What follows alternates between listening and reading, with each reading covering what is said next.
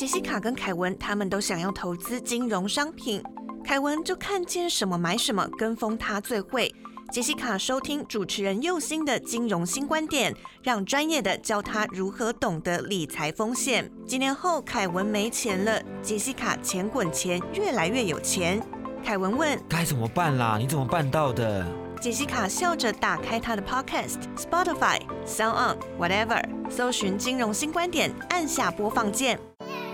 教你当个聪明的金融消费者，养成正确的理财习惯。听右心的金融新观点，一起学习怎么守护自己的宝藏。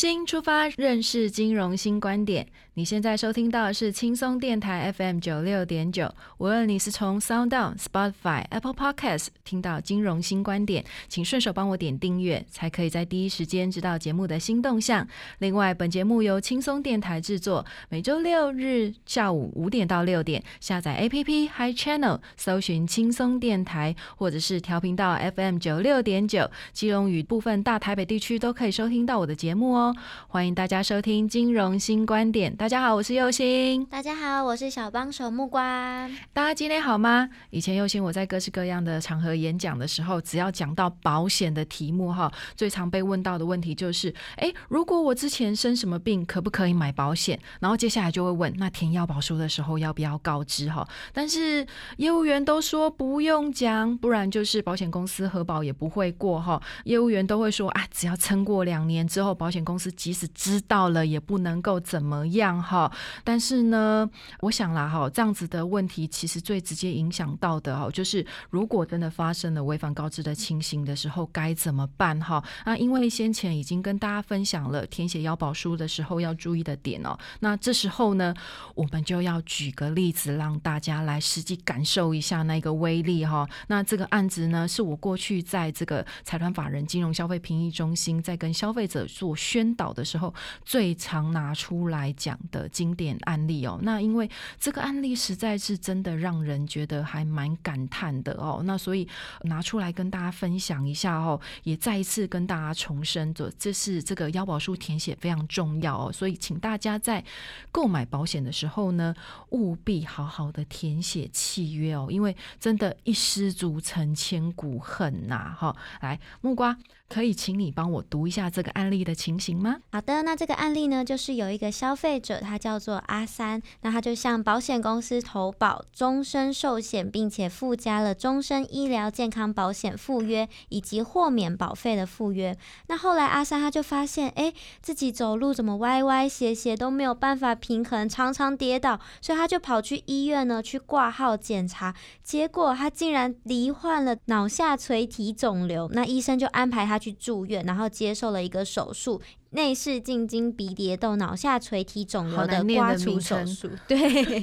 那出院以后呢，阿三就向这个保险公司申请理赔。结果呢，保险公司他在理赔之后，他就以一个理由，就是阿三在投保前曾经有服用过安眠药以及治疗这个肝炎的记录，但是他在投保的时候没有告知保险公司，就决定要把阿三的保险解除了。那这个案子的保险公司呢，就说啊，阿三在投保前呢就就已经有这个 B 型肝炎的带源以及使用安眠药的记录，但是呢，他却对腰保书里面的三项询问：最近两个月内是否曾经因为受伤或者是生病接受医生治疗、诊疗或是用药呢？那第二个疑问就是说，过去的五年内是否曾经因为患有下列疾病而接受医师治疗、诊疗或是用药？对对对的肝炎等等。那过去一年内是否曾因患有以下的疾病，巴拉巴拉巴拉，吸食或注射巴拉巴拉巴拉安眠药呢？他就针对了这三项询问呢，我们的阿三没有尽到这个据实告知的义务，所以呢，保险公司就依保险法第六十四条的规定，解除了这张有争议的保单。嗯。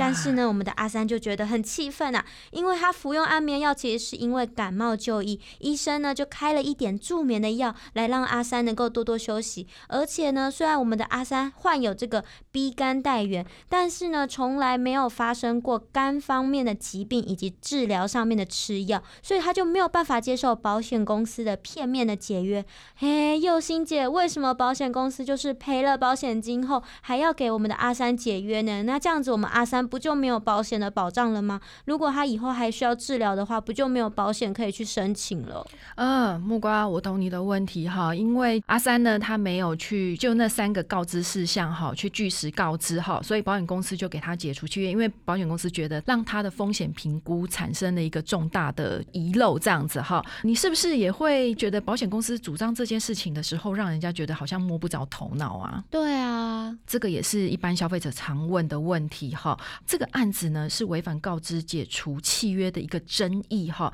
既然是解除契约呢，我们就得要从保险法第六十四条来谈起哈。因为保险公司可以要求被保险人进行健康告知呢，还有发现被保险人破坏这个团体风险的一个平衡，给保险公司解除契约的权利的这个。法令呢，就是保险法第六十四条哈。为什么讲说我们的投保的保护必须要诚实告知？原因是因为保险公司它不是你本人，哈，它也不是跟你相关人，所以它无从知道就是你的风险在哪里。所以呢，它必须要透过腰保书里面的告知事项这一件事情呢，来确认他要不要承保你的风险。所以诚实告知特别重要的原因在这里，他必须要确定每一个进入这个保险团体的人的风险是他可以承担的，这样子才会对其他。他的人公平哈，那保险法的六十四条的内容呢？我简单的跟大家讲一下，就是在订立契约的时候呢，腰保人对于保险公司的一个书面询问的事项呢，就是我刚才讲的这个腰保书的健康告知的内容呢，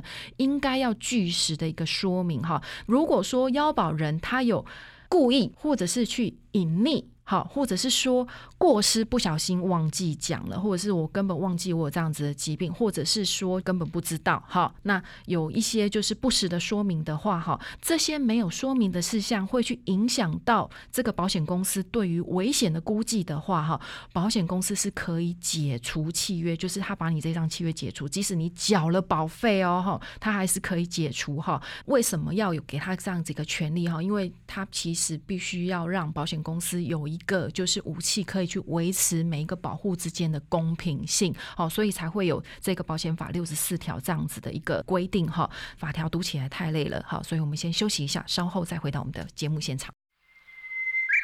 您现在收听的是轻松广播电台 Chillax Radio。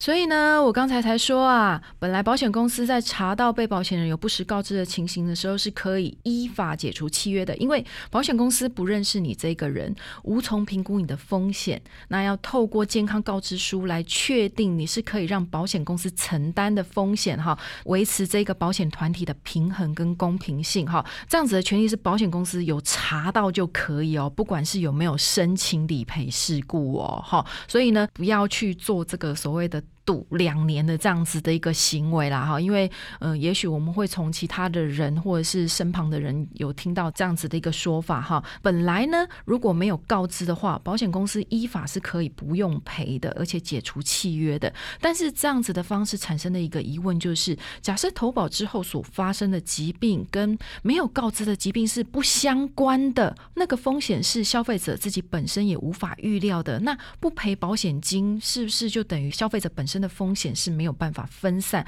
而且跟保险的精神是不相符的哈。那还有呢，这样子的规定呢，对于腰保人是很不利的哈，因为很容易成为保险公司发生事故之后的一个卸责的工具哈。那虽然没有据实告知的事项是足以变更或减少保险公司的危险估计哈，但是呢，保险公司在衡量你的风险之后呢，它可以决定拒保之外，其实它还有其他的方式可以去做承保的，譬如说用加费。就是你的保费比较贵一点，或者是说用批注的方式，你发生的这个疾病，它可以。之后都不赔。好，用这样子的批注的方式来给他去做一个承保，这样子哈。因为啊哈，如果说都是用保险法六十四条原本的方式来去解除契约的话哈，其实它有一个效果，就是他给你解除契约之后，你之前所缴的保费，保险公司是可以不用退还给你的哈。所以在这样子的情形之下，大家就有声音出来，就是说哈，虽然我有隐匿告知的情形没有错，但是呢，保险公司可以不。赔，然后解除契约之后又不退我保费，那是不是说保险公司都是包牙的？他永远都站在赢的那个地方，那这样是不是有这个所谓的对价不平衡的情形？我就只有收保费，可是我没有赔理赔金，这样子是不公平的哈。所以到最后法令上面的一个共识就是说，如果发生的疾病跟未告知的疾病是没有因果关系的话，那就先赔完了再解除契约。不过呢，我我们的消费者其实比较。在乎的是目光，你刚才问的问题就是，我还会有跟未告知的疾病不相关的风险，我以后可能其他的疾病啊，哈，还有再来就是我的这个疾病发生的这个疾病还有很多后续的治疗，好，那你给我解除了契约，那我以后该怎么？办呐，好，所以呢，到最后又在就是退了一步，哈，对，保险公司可能可以解除契约，但是你原来的发生的这个疾病要赔，哈，到最后又退了一步，就是说，哈，哎，如果你没有告知的这个事项呢，你所发生的这个风险呢，如果回到。原来的那个当下，就是投保的那个当下哈。保险公司看了你的告知事项之后呢，是可以用其他的方式解决的。譬如说，保险公司其实觉得啊，你告知的这个疾病可能真的没有什么影响的结果，所以还是让你做投保的话哈。回到原来当初投保的那个时间点，保险公司还是继续让你投保的话呢，你可能这个东西你就不能够去解除契约了。好，就是说你没有告知的这个事项，譬如说我刚才讲阿三的这个案子，服用安眠药是因为。他感冒去耳鼻喉科诊所开的哈，就这个部分，可能当时如果阿三有告知的话，保险公司可能会认为说，哎呀，这个好像其实也没有什么大不了的哈，那所以还没有关系，我还是让你承保。如果是这样子的状况的话，那回到现在这个时间点，虽然阿三没有告知，可是他告知的这个事项其实并不影响风险的评估。那不足以构成解除契约的理由，好，那所以它也是不能够解除的。好，那简单的来讲，消费者未告知的事项，如果回到最初的投保的情形的话，保险公司是不会拒保的，可以用其他的方式来解决，不会影响风险评估的话，保险公司是不能解除契约的。所以了解了之后呢，我们再来看一看这个阿三的这样子的一个案件。哈，这个案件是之前财团法人金融消费评议中心去做一个就是评议的处理的哈。那这个案子是最后是怎么？做出决定呢？阿三在投保之前呢，确实有因为 B 型肝炎带源到诊所去进行检查哈。可是呢，他的肝功能的检查的项目跟范围呢，都是在正常的范围之内，就是说他其实是没有问题的哈。那阿三呢，确实也在投保之前，真的就是因为感冒去诊所。然后这个医生开的这个安眠药给他哈，所以关于就是我们刚才请目观念的这三项，最近两个月内、最近五年内，还有就是最近一年内的这样子的一个告知事项呢，哈，阿三确实是没有去做一个诚实告知的哈，他确实有这样子的东西，但是他确实也没有告知哈，所以保但是保险公司可不可以依据？他这样子的没有告知来去做一个解除契约呢？哈，那就像我先前说的，看那些就是没有说的，是不是会去减，就是会去影响到保险公司当时的一个风险的评估？哈，那保险公司那时候在做一个回复的时候，是认为说，哈，他有去。召会教回，就是说他有去问了一下这个当时他们公司的一个核保单位哈，他认为说保险公司在核保的时候，就是当时如果阿三有告知这个 B 型肝炎这个事情的话呢，是会去延迟投保的，所以他去解除了契约呢。不过呢，这个是保险公司的说法哈。那我们有把这个案子呢，哈。这个评议中心，他有去委托一般的医疗的实务的顾问来去做一个鉴定，哈。那他有他有讲说，就是说，哎，其实阿三的这个 B 型肝炎呐，哈，他检查是呈阴性的状况，而且他没有任何临床的一个症状，哈。再来就是说，他的肝组织啊、肝功能的检查这些东西都是很正常的，所以他其实是一个健康的代源者，哈。所以之后其实他也是固定时间。去做一个追踪检查就好，其实它不会有任何的一个状况发生哈，所以是可以按照健康体去做一个承保的哈。何况阿三的这个数值一直都是在正常的状况之内哦，所以其实根本不用担心哈。那再来就是说，我们先去看了一下这个腰保书里面的健康告知事项其中一个项目哈，过去一年内是否曾经患有下列的疾病，吸食注射安眠药哈。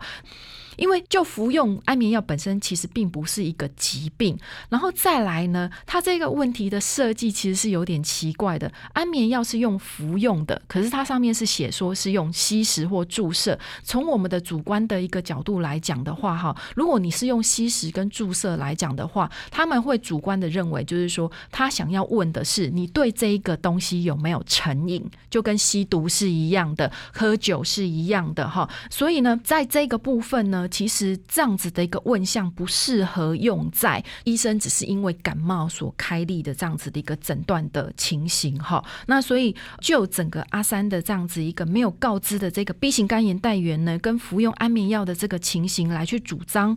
违反告知的话呢，保险公司这样子的主张其实是不是很妥当的一件事情了哈。所以呢，在这样子整体综合下来呢，评议中心是认为保险公司要去主张这个解。除契约哈。